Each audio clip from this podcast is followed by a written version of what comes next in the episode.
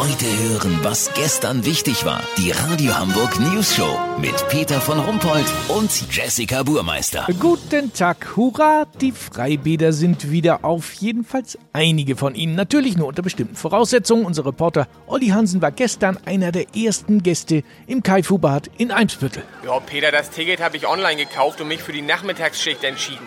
Jetzt bin ich drin im Bad und muss sagen, herrlich. Endlich mal nicht so überfüllt. Es wird mit 6 Quadratmeter Wasserfläche pro Person kalkuliert. Am Eingang bekommt man einen entsprechend dimensionierten schwimmenden Holzrahmen ausgehändigt. In dem Teil kannst du dann planschen. Das Wasser ist natürlich stärker geklort als früher. Länger als fünf Minuten sollte man sich darin nicht aufhalten, da die Chemikalie sonst anfängt, das Fleisch vom Knochen zu lösen. Das merkt man aber rechtzeitig, weil das dann anfängt so unangenehm zu kribbeln.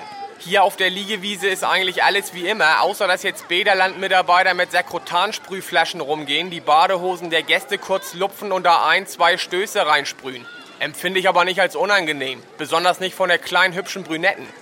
Hallo? Können Sie noch mal eben bei mir? Ist noch keine Viertelstunde um? Okay, ich dachte. Was gibt's noch? Ja, die pubertierenden Jugendgruppen müssen sich beim Bademeister eintragen, wen sie wann ins Wasser schubsen wollen. Da geht natürlich kleines bisschen Spontanität verloren.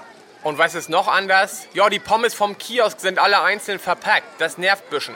Und natürlich sind die Sprungtürme gesperrt. Das allererste Mal mit nachvollziehbarer Begründung seit der Eröffnung 1430. Lass so machen, Peter, die Duschen sind schweinekalt. Wenn die so kalt sind, dass der kleine Herr Hansen nach innen wächst, melde ich mich nochmal, dann habt ihr das exklusiv, okay? Ja, vielen Dank, Olli Hansen. Kurznachrichten mit Jessica Burmeister. Verbrauchertipp. Erste Versichererversicherung haftet für Schäden, die dem Versicherten durch die Weigerung seiner Versicherung entstehen, versicherte Schäden zu zahlen. Sensation. Erster Mensch bekommt wirklich PC-Support, nachdem Fehlermeldung an Microsoft übermittelt wurde.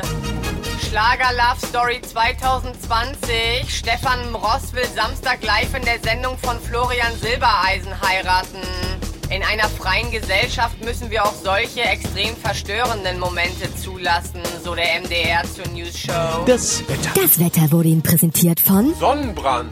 Der beste Grund, sich mal nicht über andere, sondern über sich selbst zu ärgern. Das war's von uns. Wir hören uns morgen wieder. Bleiben Sie doof. Wir sind es schon.